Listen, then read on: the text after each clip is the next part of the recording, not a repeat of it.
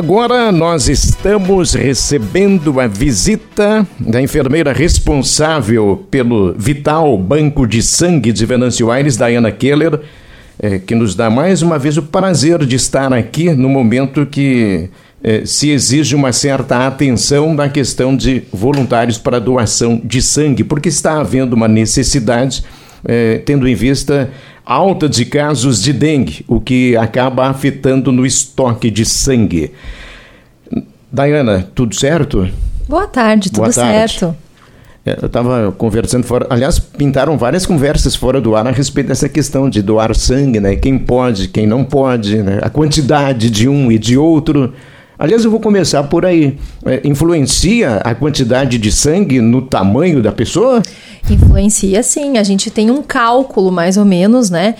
Por ml entre homens e mulheres também há uma diferença, né? Mas o peso e a altura interfere sim. Então, assim, uma, uma menina, né? Vamos dizer assim, chega lá no banco de sangue e quer doar, ela pesa só 50 quilos, eu não posso, por exemplo, tirar 450 ml dela. Eu posso tirar só 400, 390, né? Ela tem um pouquinho menos de sangue do que, de repente, uma outra pessoa que chega lá que pesa 70 quilos que, que já tem um pouco mais de altura, de repente, essa pessoa tem um pouquinho mais de volume de sangue corporal. Você falou que a diferença entre homens e mulheres é para mais ou para menos? Mulheres menos. É? Né? Isso. Que explicação para isso? Tem até uma limitação, né, de quantas vezes o homem e a mulher pode doar por ano, né? Isso, por questões de. É, a fisiologia do homem e da mulher é diferente, né?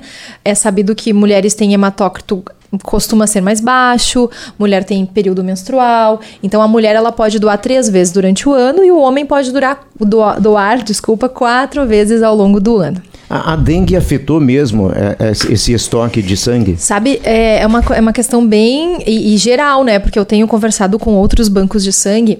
O que, que acontece? O paciente que desenvolve o, o quadro mais grave da dengue, que é a dengue hemorrágica, é, o corpo, numa tentativa de combater o vírus, ele também combate as plaquetas.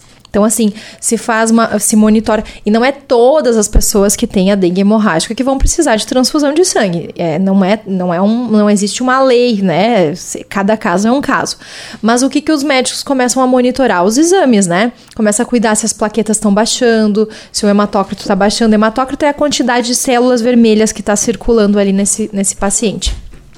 E aí começa a baixar essas plaquetas, começa a dar alguns sinais. A pessoa pode começar a ter sangramentos pelo nariz, na gengiva, pode apresentar petequias, né, que a gente chama as manchinhas Sim. vermelhas no corpo, que é um sinal para quem está com um caso de dengue em casa, suspeito, que fique atento a isso, né?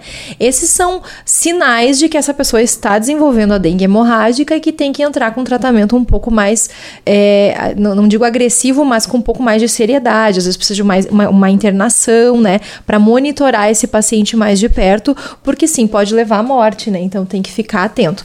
E aí, o que, onde é que entra o banco de sangue nessa história? Quando as plaquetas começam a baixar muito, elas são as responsáveis pela coagulação do sangue essa pessoa começa a fazer pequenos sangramentos ou até sangramentos maiores por diversas partes do corpo.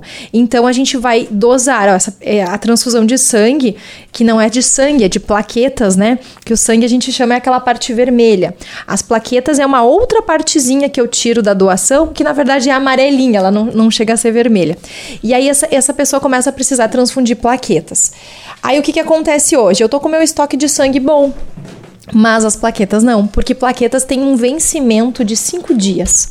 Eu faço ela hoje, quinta-feira, ela vai vencer terça-feira meia-noite. Então, assim, a gente tem que ter uma, um rodízio de doadores diários, né? A gente tem que produzir ela todos os dias para que nunca falte. É bem sério isso, né? É Vocês convivem sério. com uma preocupação nesse constante, sentido. Constante, constante. A gente tem que estar tá sempre produzindo, né? Esta semana, eu acho que foi na segunda-feira, lajeado me chamou perguntando se eu tinha para emprestar para eles. Daí eu disse, não, não tenho. Aí ela disse, ah, eu tô com uns casos de dengue hemorrágica aqui. Ontem eu entrei em contato com Santa Cruz, eles, bah, eu, eu emprestei as minhas para Novo Hamburgo porque eles estão com muitos casos de dengue hemorrágica lá. Então, é, é, uma, é uma realidade de todos os bancos de sangue. Estão todos os bancos de sangue alertas e já aumentando a produção desse hemocomponente, mas para isso a gente precisa do doador.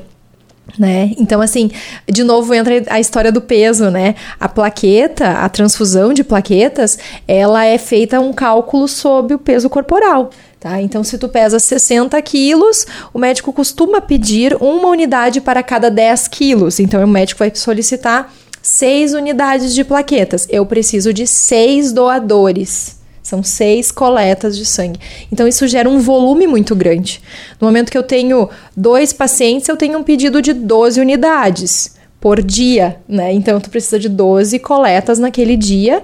E aí eu ainda tenho que esperar exames, demora às vezes dois, três dias para liberar. Então a gente trabalha com jogo de cintura, com validade, com com quantidades, então é bem complicado. Quer dizer que você está aqui neste momento e, claro que o estoque está legal agora, mas não dá para ficar nessa. É, você está aqui exatamente para saber se vai conseguir ter voluntários para que haja doação em seguida. Exatamente, porque o que aconteceu hoje, por exemplo, hoje eu tinha muitos doadores agendados para fazer a doação de sangue, apenas quatro compareceram que estavam aptos. Então hoje eu produzi apenas quatro unidades de plaquetas. Né? Essas quatro unidades de plaquetas vão estar disponíveis para o uso para segunda. Então, segunda e terça-feira, o paciente que precisar de oito unidades vai me faltar quatro porque eu só fiz quatro hoje, né? Então a gente tem que sempre correr atrás desses números e sempre com o olho na frente da validade, né? Porque ela vence muito rápido, né? E por isso é importante também manter um. Quando entrar em contato com o banco de sangue, né, Dayana, já fazer um agendamento de acordo com a necessidade de vocês. Porque às vezes chega num dia, principalmente logo depois dos chamados que são divulgados em rede social, na rádio, costumam aparecer mais doadores, né? Daí passa alguns dias. Esse chamado ele tem que ser constante para manter uma agenda sempre de coleta, né? Exatamente. Por exemplo, eu na terça-feira de tarde me eu sinalizei, bom, a gente não tem doadores para amanhã, então eu vou botar no, no vou marcar algumas pessoas conhecidas, né? Marquei a Letícia, marquei o Daniel, marquei algumas pessoas que eu sei que vão compartilhar e muitas pessoas vão ler aquela publicação. Então, já chamei. Na quarta-feira a gente teve 10 coletas. Então a gente teve uma coleta coleta produtiva, foi muito bom. Aí hoje já caiu de novo. Amanhã temos uma expectativa de muitas coletas, porque eu tenho uma agenda bem cheia para amanhã. Porque é véspera do final de semana, então as pessoas conseguem se organizar, né? Mas aí segunda e terça já não tenho muita gente ainda, então a gente vai sempre se preocupando com os próximos dias, né? Então, assim, sempre uh, quando alguém quer fazer o agendamento, às vezes a gente diz: olha, eu já não tenho mais horário disponível para este dia, pode ser no outro. Não é porque às vezes a gente não quer atender, é porque a gente tem esse controle de quanto que a gente precisa em cada dia e quanto que é uh, necessário para cada situação, né? Por exemplo, na segunda-feira eu coleto 10 pessoas uh, e na terça eu vou coletar só duas é melhor a gente coletar seis em uma, seis num dia e seis no outro, né? A gente consegue fazer plaquetas nos dois dias e aí eu tenho uma validade desses hemocomponentes para distribuir para os pacientes melhor. Acho que é importante a gente reforçar também uh, como quem está nos ouvindo agora pode fazer esse agendamento. As coletas são sempre no turno da manhã, Dayana? Isso. As coletas acontecem entre 7 e meia e 11 e meia da manhã. A gente faz com agendamento. Desde que começou o agendamento, a gente consegue atender as pessoas numa velocidade melhor, né? Porque tu chega com o horário marcado, vai ter no máximo uma, duas pessoas sendo atendidas naquele mesmo horário. A gente consegue, em 40 minutinhos, a pessoa já está sendo liberada para ir embora. Antes não, né? Chegava, tinha 10 lá, ela tinha que esperar os 10 ser atendidos né? E às vezes demorava duas horas, até mais. Então a gente uh, atende naquele horário que foi agendado, pode entrar em contato pelo WhatsApp do banco de sangue. Eu vou falar o número, mas também tem uh, disponível nas páginas do Facebook lá do Banco de Sangue. Quem não tiver onde anotar agora pode procurar depois. É o 985970325.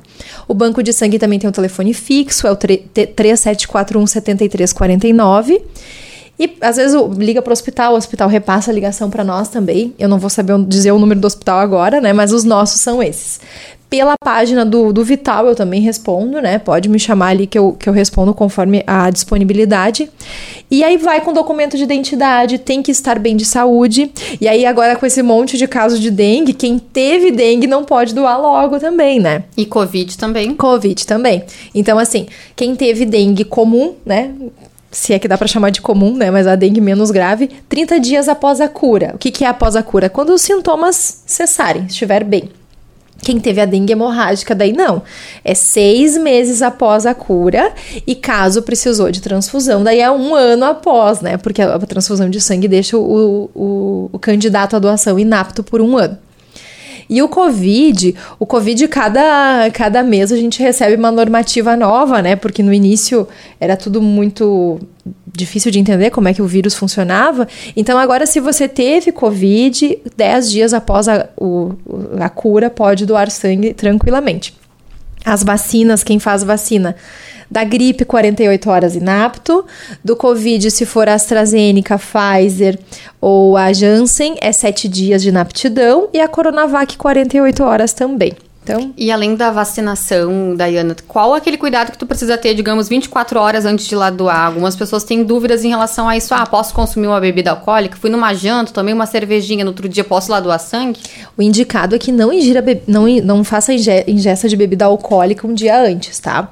Mas assim, 12 horas antes, zero bebida alcoólica. Se você tomou um copinho de cerveja, eu esqueci que eu ia doar. A gente faz a triagem, a gente conversa para ver quanto tempo faz e qual foi a quantidade, qual foi a bebida alcoólica também, destilados, ou se foi cerveja, ou se foi vinho, o que que, que, que né? A gente uhum. conversa. Mas o ideal é que 24 horas antes. Temos que imaginar que estamos doando saúde, estamos entregando nosso sangue para ajudar alguém que está doente. Então a gente tem que ir dando essa saúde, né? Não vamos chegar lá dando um, um, sangue cheio de gordura, um sangue com bebida alcoólica, né? E aí fazer uma. Tem que tomar o café da manhã, tá? Ao contrário de exame de sangue, tem que ir alimentado. Só que daí entra um detalhe, né? Não fazer uma refeição rica em gordura. O que, que isso significa? Se você vai comer uh, seis ovo, ovo, ovos fritos e né, com muita gordura, muita fritura. Isso é muito. É muita coisa, mas daqui a pouco tem quem goste, né? De tomar um café Não é café assim. americano, né, Carlão? É, pois com é. bacon, ovos. Mas aí chega lá, o doador, ele doa o sangue, aí logo depois começa a ficar esbranquiçado aquela bolsa de sangue. É, para quem é do interior sabe que a banha do porco, quando ela esfria, ela fica branca, assim, né? Esbranquiçada. E o sangue fica exatamente assim, quando a pessoa ingere muita gordura antes de lá doar sangue. E aí esse sangue também não vai ter uma qualidade, né? Então, um, um café da manhã mais saudável, né? Uma frutinha, um pãozinho, um pedacinho de bolo, um cereal. Enfim, o que tá acostumado a comer é só evitar as gorduras mesmo, tá? E dormir, gente. Dormir, é, o sono é subestimado, né? Mas assim, é super importante. É, dormir no mínimo seis horas um dia antes de lá doar. Uh, a gente teve recentemente uma situação com uma doadora que era muito conhecida nossa. Ela doa de quatro em quatro meses. Ela é a nossa. Ela tem quase uma cadeira cativa dela lá já que a gente deixa pra ela. E ela doa e assim, encheu fichas e fichas. E na última vez agora ela passou muito mal. E aí eu fui conversando com ela, ela não tinha dormido bem naquele final de semana, ela estava extremamente cansada. Então não exija que o teu corpo doe se ele não está bem, se ele não está descansado, se ele não está saudável. Então a gente tem que fazer a triagem para sim passar um sangue seguro para o paciente, mas também para proteger quem está doando, né? Então vamos cuidar dos Só para encerrar saúde. rapidamente, Dayana, uma pessoa normal que já é doadora há bastante tempo, ela pode doar quantas vezes no ano? Homens podem doar quatro vezes e as mulheres três vezes. Tá certo. A gente quer agradecer muito a sua participação aqui torcer para que haja um reflexo positivo da sua participação aqui lá no Banco de Sangue a partir de amanhã. Começa às 8 da manhã? 7 e meia. 7 e meia. E vai até? 11 e meia, as coletas. Isso, até 11 e meia. Muito obrigado e bom trabalho. Muito obrigada.